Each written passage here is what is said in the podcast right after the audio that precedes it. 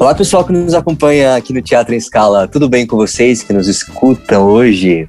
Hoje a gente tem a querida Eliette Cigarrini. Eliette, muito, muito obrigado por ter topado estar aqui com a gente hoje. Obrigado mesmo. Prazer é todo meu. Eu que agradeço muito o convite. Boa. A gente também tá com ela, querida Gabi. Olá, Gabi. Oi, João. Oi, Eliette. Muito prazer de ter você aqui como nossa convidada hoje. Obrigada por ter aceitado o nosso convite. Sempre é um prazer. Hoje a gente vai falar um pouquinho sobre Shakespeare. Hum. É, e conta pra gente um pouquinho, Eliette, como que surgiu o seu interesse por trabalhar com Shakespeare e o seu trabalho com a Shakespeare? Bom, eu comecei a estudar Shakespeare no ano, nos anos 2000, mais ou menos, numa escola uh, de teatro especializada em Shakespeare aqui em São Paulo. E uh, começou principalmente no primeiro ano, quando teve o aniversário de Shakespeare, no dia 23 de abril, é aniversário de nascimento e morte do Shakespeare. E eu fui convidada para fazer uma palestra.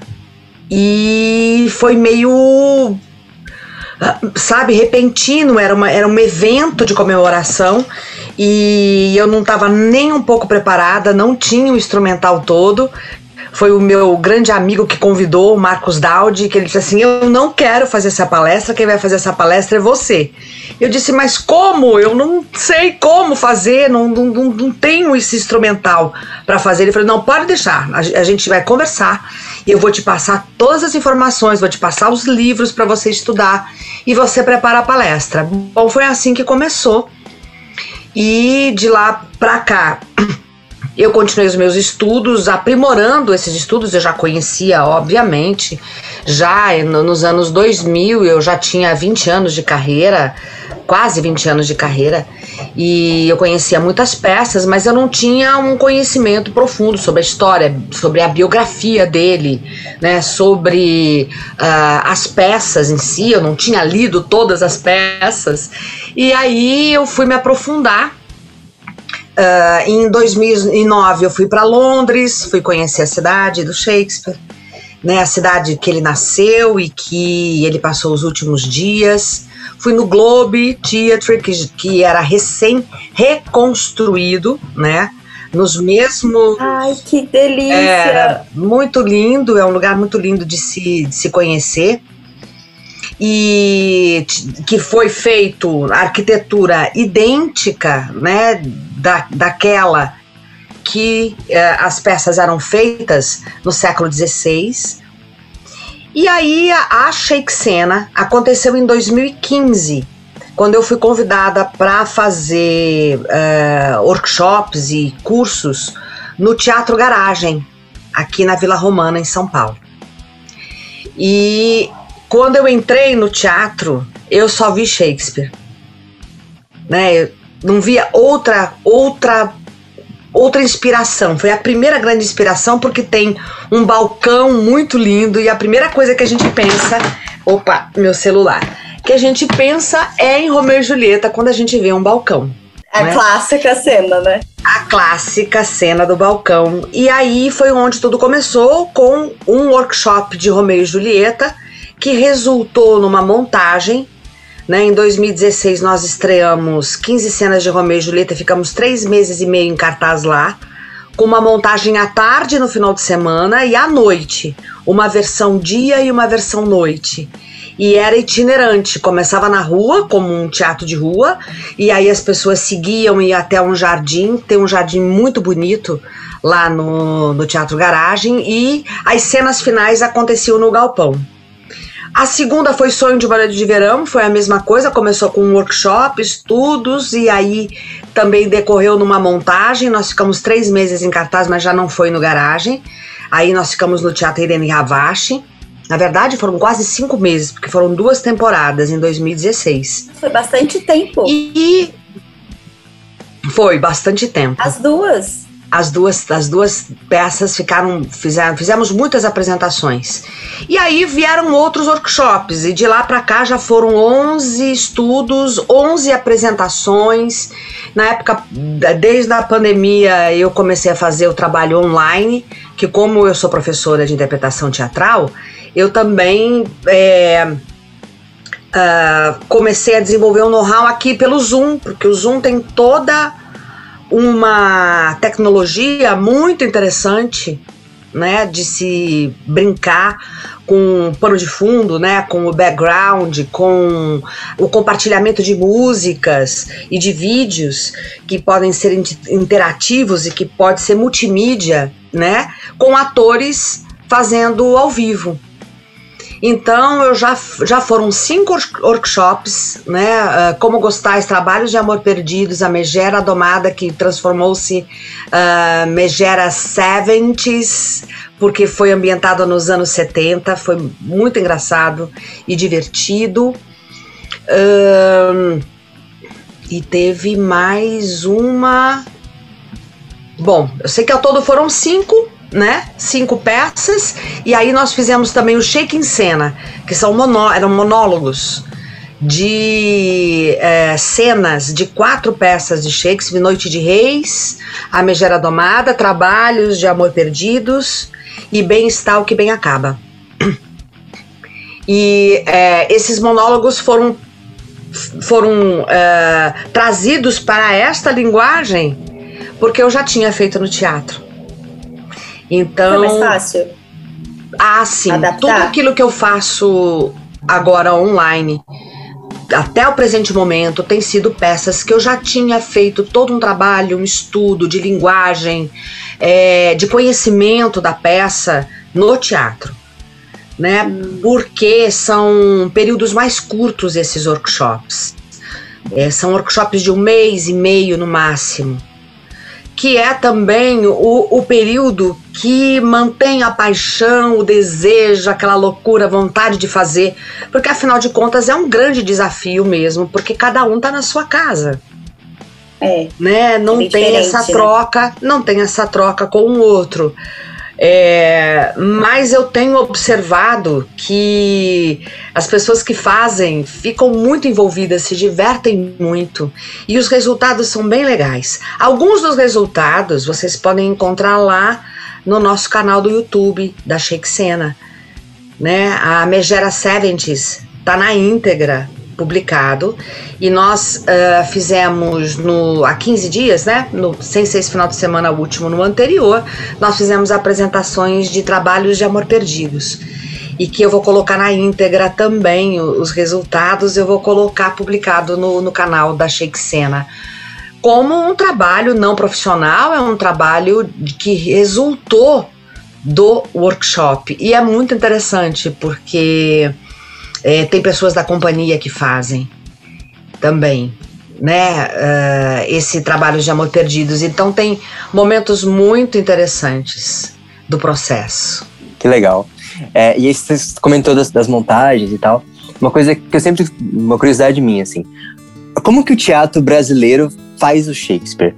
Porque eu sempre fiquei pensando, né, as, as, cenas clássicas que a gente comenta e tal. A gente se prende muito ainda nessa, na questão de encenação e de atuação mesmo. Quando a gente pensa no, no, no clássico do Shakespeareano, ou o teatro brasileiro consegue dar a sua cara, dar o seu jeitinho de fazer específico quando a gente monta um texto do Shakespeare?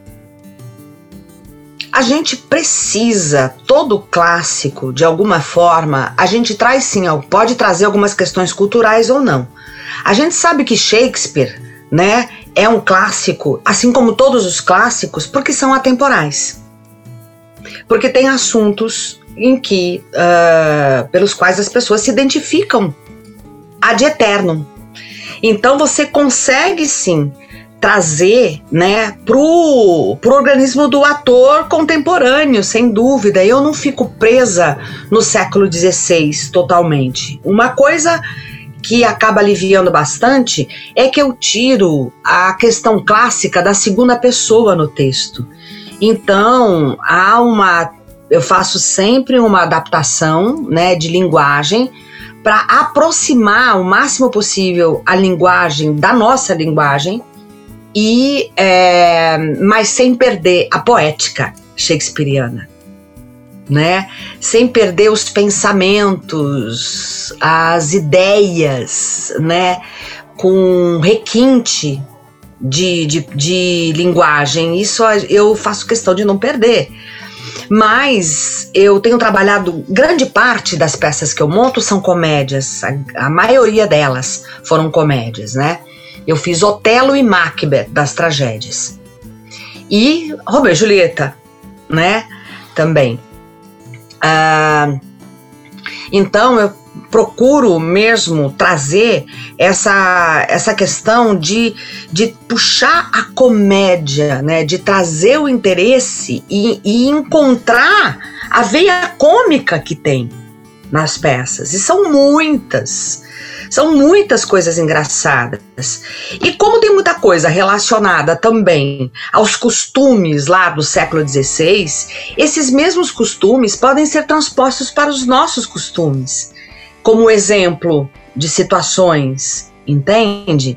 Então a gente faz algumas brincadeiras e algumas adaptações, né? Com às vezes com memes da internet, é, com é, situações políticas, né, é, situações sociais muito em, em evidência, entende?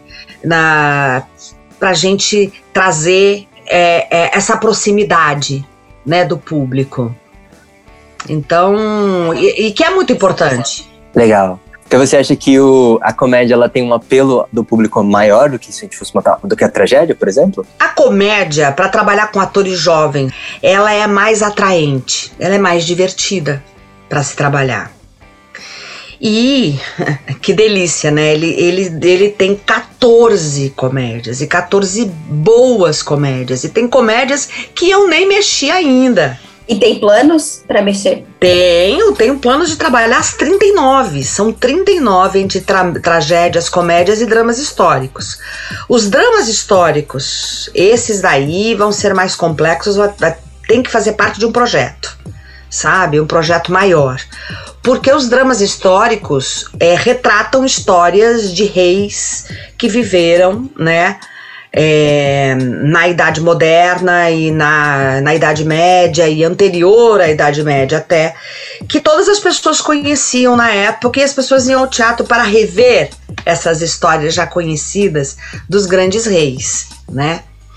Então, são obras maravilhosas, mas elas exigem né, uh, um, projeto maior, um, pro, um projeto mais subsidiado por alguma lei de incentivo para que essa, esses dramas históricos possam acontecer todos simultaneamente. Mas o, a, o meu propósito é estudar as 39 peças e fazer dessas 39 peças um repertório contínuo de estudos né, e de e de constante montagens de linguagens diferentes, né? Sonho de Balé de Verão, por exemplo, eu já fiz duas montagens diferentes. Uma eu montei no Descobrimento do Brasil, com fados e todo o folclore brasileiro, Caramba. né? E, no, em 1500, 1500 e pouco, mesmo período, porém no Brasil e ficou muito, muito interessante.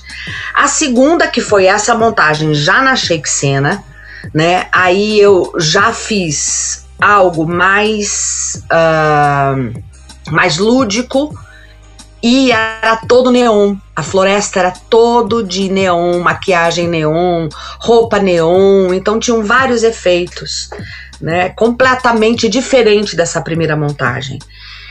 E essa é uma peça, por exemplo, como, como um exemplo, né, que pode ser ambientada em qualquer cultura. Né, porque os jovens se perdem numa floresta e ficam à mercê das magias, né, que acontecem dos seres invisíveis de determinada floresta. E toda floresta tem o seu folclore diferente. Então, esse é um bom exemplo, né, de como pode ser montado com várias linguagens e todas as outras peças também.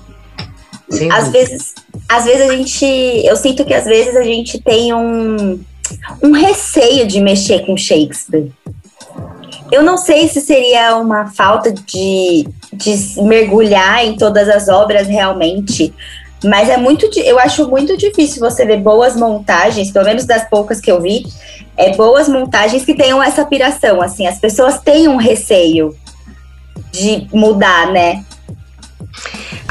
Na verdade, há um mito de que é, Shakespeare é, um, é uma literatura elitizada e inacessível, sabe? É, se você pegar um texto clássico é, numa tradução muito antiga, realmente isso pode acontecer. Se você gostar de uma obra erudita com uh, requintes, né, de de tradução e de tudo na segunda pessoa, de repente até o original em decassílabo iâmbico, porque todas as peças foram escritas em decassílabo iâmbico.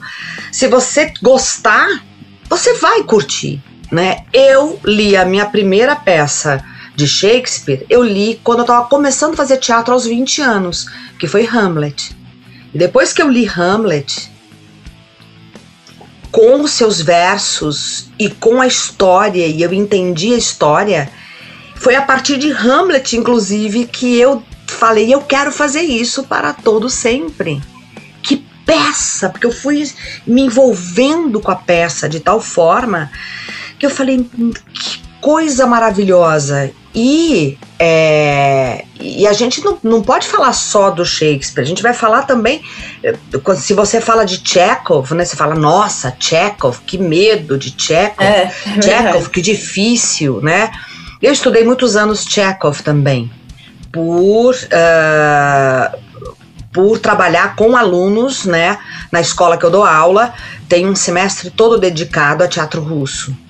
Então, é, eu pude me aprofundar e descobrir maravilhas. Maravilhas não no sentido literário só, não só da literatura, né? Da, da dramaturgia em si, mas dos personagens, das histórias, né? Dos seres humanos que estão envolvidos nessas peças. Voltando para Shakespeare, uma coisa que é bem, bem importante a gente saber e salientar para fugir do medo do Shakespeare, que o Shakespeare escreveu e fazia questão que todas as peças dele fossem é, que os teatros estivessem cheios de todas as classes sociais.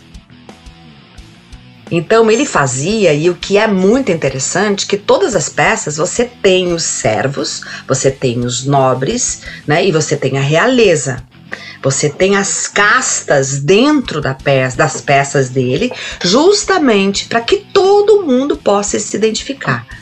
Uh, personagens e situações para Rainha Elizabeth né, e para o James First, que foram os, os dois grandes uh, reis, né, a rainha e rei que subsidiaram fortemente as peças do Shakespeare, você vê várias homenagens ali que ele faz para a história deles. Então, o, o objetivo dele era ter o maior número possível de pessoas no teatro. Então, para falar a verdade, o teatro shakespeariano era extremamente popular. E a então, gente, às vezes, como? a gente às vezes não leva isso em consideração, né? Talvez por ser um teatro inglês. Porque a gente, aqui no Brasil, às vezes a gente tem essas coisas, né? De tipo, ah, é de lá e não é daqui. Então a gente dá uma valorizada, dá umas coisas assim.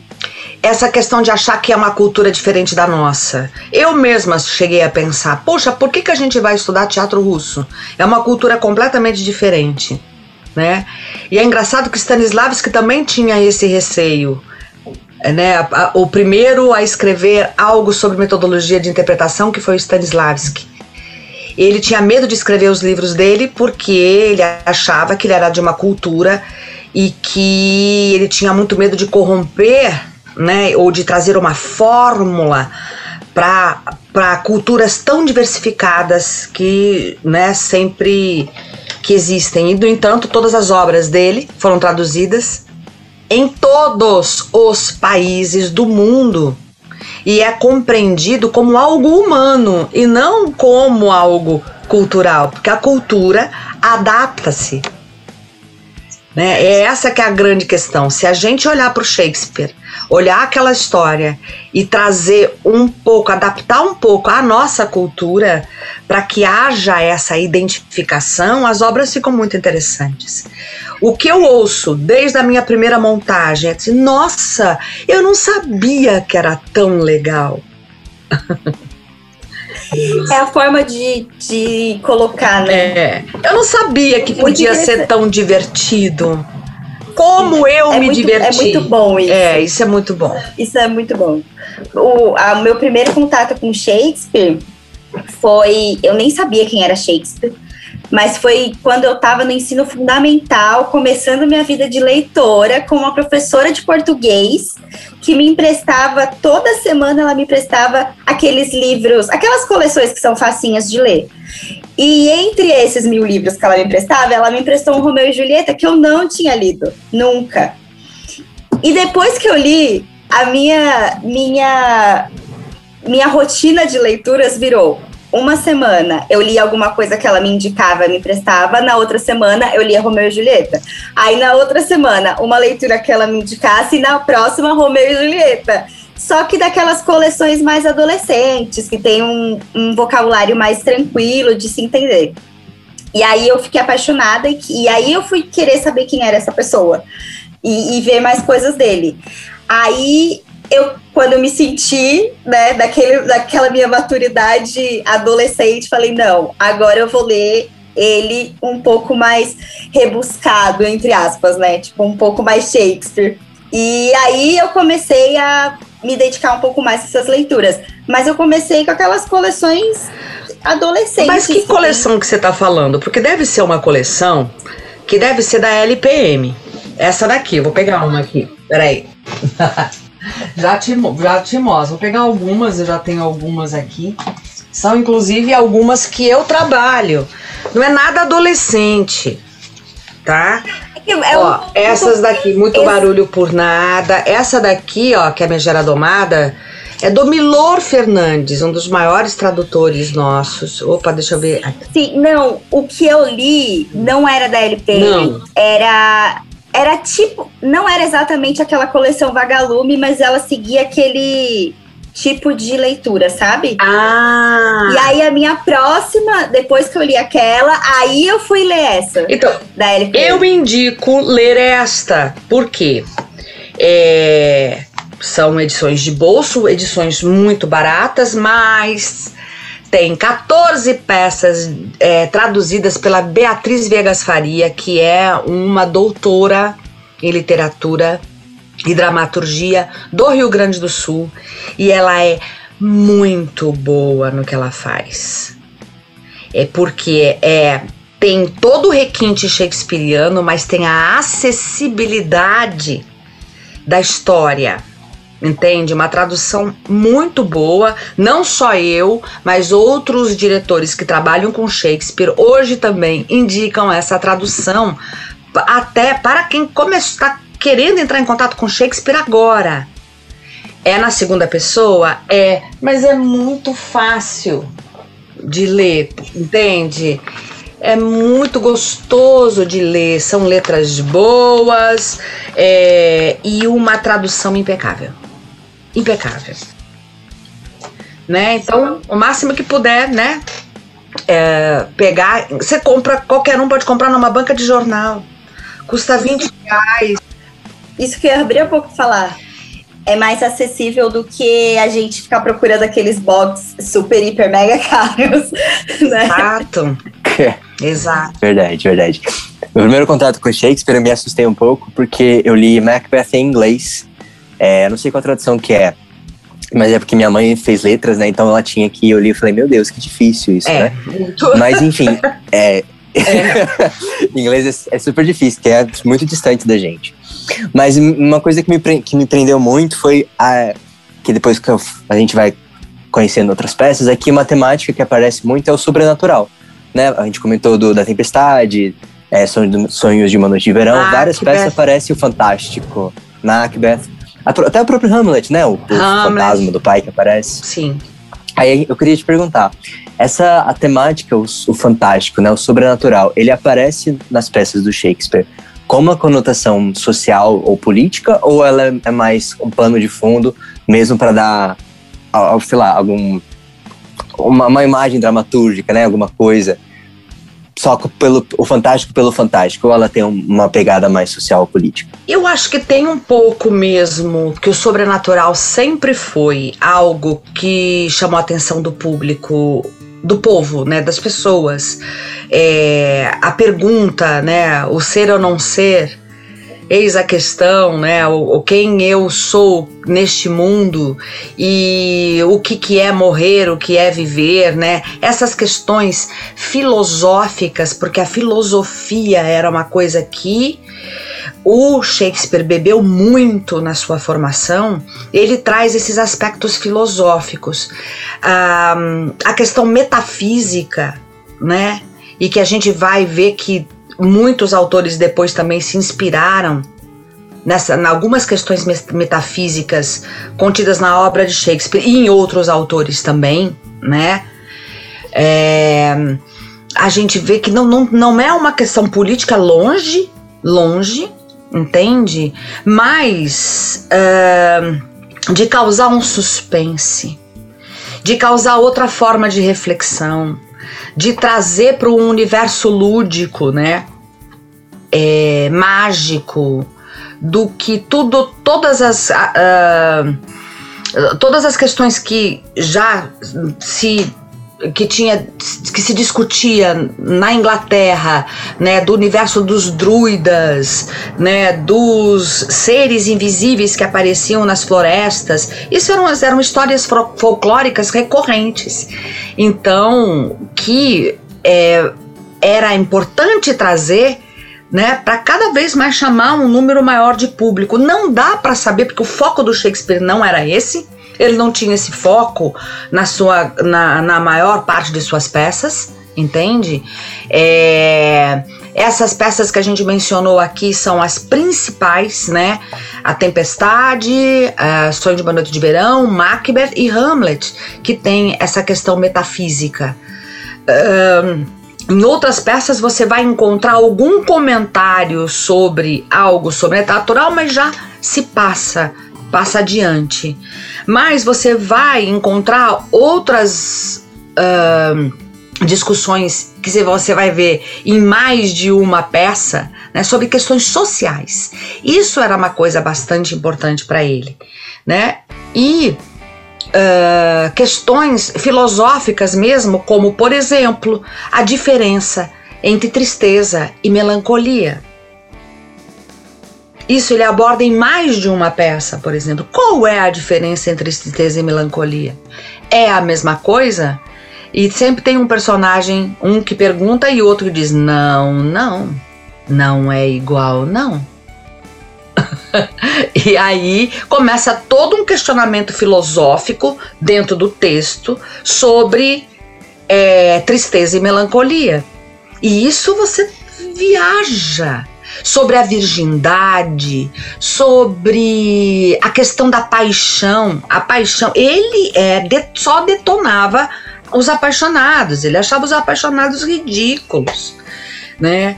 Ele achava que paixão era algo uh, inconsequente e que levava a uma a uma consequência trágica, entende? Certamente para as pessoas.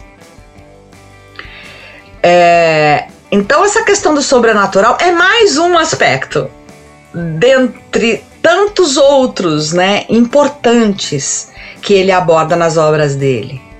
Sim, verdade. Mas você acha que dentro desses aspectos, alguns deles, para o contemporâneo, é necessário fazer uma adaptação não só da linguagem, né, mas do tema mesmo? Eu lembro de uma peça que eu assisti, O Mercador de Veneza, é, assistindo no interior de Minas Gerais, assim, uma montagem e tal. E aí a gente saiu e, o pessoal começou a conversar, né, pessoal de faculdade, assim, ah, mas não, não é legal falar sobre isso hoje e tal, uma visão. Enfim, comentários. Você acha que a, a temática é necessária, algumas, de alguns textos, a gente fazer essa adaptação contemporânea? Hum, você pode fazer o que você quiser, porque no mundo já se faz o que quiser inspirado em Shakespeare tranquilamente. Aí é uma nova obra, inspirada em. Mas se você for fazer o Mercador de Veneza, né, você precisa contar né, a história do Antônio Bassânio, da Pórcia e do Shylock, Você precisa contar a história dessas pessoas. Né? E primordialmente há um foco antissemita que precisa ser abordado com todas as forças, porque é uma questão mundial de conflito até os dias de hoje, entende? E que toda essa questão, o pano de fundo é essa questão antissemita, porque o Shylock, por ser um judeu que era uh, um. Uh, uma, uma pessoa que empresta dinheiro, né, um agiota, coisa que nunca foi bem vista, coisa que sempre, né, foi vista como algo ilegal, mas era a única forma de sobrevivência dele. E ele empresta o dinheiro para uma pessoa que sempre debochou da origem dele. E ele diz: Eu empresto, só que se você não me pagar, eu quero uma libra de carne, da sua própria carne. Né? Então, isso é algo que você fala, isso não existe. Vai arrancar uma libra de carne de um ser humano, ele vai a desta para melhor. Ele vai a óbito. Certo? Então, e, e olha, é a, a, o Mercador de Veneza, não, ele é considerado uma comédia. Ela está, está dentro do gênero comédias. Por quê? Só existia três: comédia, tragédia né? E é, só existia a, a comédia e a tragédia. A comédia, quando não havia mortes no final e casamento no fim. Não tem morte, o Antônio não tira, não, ninguém tira meia, meia, meia libra. Meia libra de carne dele. E a Pórcia, né, casa-se com o Bassânio. Entende? Tem festa de casamento e final feliz no, no final. Mas a discussão é muito pesada. A discussão é muito louca. Esta é minha obra-prima, Mercador de Veneza. Para mim, é, é, é o meu grande desafio de montagem que eu corro atrás para fazer essa montagem já faz alguns anos. Sou muito apaixonada. Mas é algo que você fala, mas isso é absurdo. Eles vão a júri porque o, o Shylock quer a meia libra de carne do Antônio. é, né? É. Então, assim, como fazer isto? Que grau de suspense trazer para isso? Isto aqui é difícil de trazer. E você pode uh, fazer um, um uma peça como essa e você não precisa fazer figurinos medievais e figurinos da Idade Moderna, da, do século XVI. Você não tem essa necessidade mais. Nenhuma peça de Shakespeare você precisa. Você pode trabalhar com uh, inúmeros recursos criativos para contar as histórias de Shakespeare, né? Sim, ah, mas, mas eu confesso que o meu coração ainda gosta do Shakespeare no clássico também, sabe? Eu tenho uma paixão por essa visão que eu tenho de daqueles vestidos, daquelas, sabe? Aquelas coisas. Sim. Ai, eu não sei, eu não sei porquê, não sei, mas é um negócio que quando eu leio, eu sempre imagino desse jeito, né? E, e meu coração se enche. É, é, muito estranho, é muito diferente. Porque tem outras coisas que eu até penso de uma forma mais perto dos meus dias, mas Shakespeare eu não consigo. É, aí seria como, como eu digo. Você, você tem uma alma velha. É, quando eu digo uma adaptação, né? É uma inspiração, uma obra inspirada para os nossos dias, isso tudo é possível. Mas se você vai fazer na íntegra, aí você vai criar uma, uma linguagem para os figurinos, para eles serem interessantes e não serem aquele lugar comum daqueles figurinos que a gente já está né, careca de ver. Tem que ter, ah, né, tá um, cheio, um né? toque especial nessas, é, nessas criações todas. Mas um Macbeth, né, no, no, seu clássico, no original, não tem igual. Não tem. Ai, gente. Eu montei Macbeth. Já montou? Montei. No clássico original? No clássico original. E aí nós fizemos armaduras, é, nós mesmos fizemos, a confecção, confeccionamos as armaduras. Que demais. Em EVA, tudo montado, entendeu? Muito bem feito, muito bem feito. Eu tenho fotos bem bonitas dessa, dessa montagem. Muito gostoso. É muito linda a peça, né? Muito, muito especial. Eliette, que gostoso esse papo com você, mas infelizmente está chegando ao final. Ah, tá bom. Mas foi um Mas foi um prazer enorme essa conversa, é muito enriquecedor para mim, para quem está nos ouvindo, com certeza. É, gostaríamos realmente de agradecer por ter topado estar aqui com a gente hoje. Obrigado mesmo. Eu que agradeço muito mesmo esse convite. Para mim é sempre um prazer falar sobre Shakespeare. Acompanhe a Shakescena, né? Arroba Shakescena é, em todas as redes sociais para novas montagens, workshops, né? E olha, e aconselho a todos procurar a ler essa literatura maravilhosa que enriquece a nossa alma e nosso coração.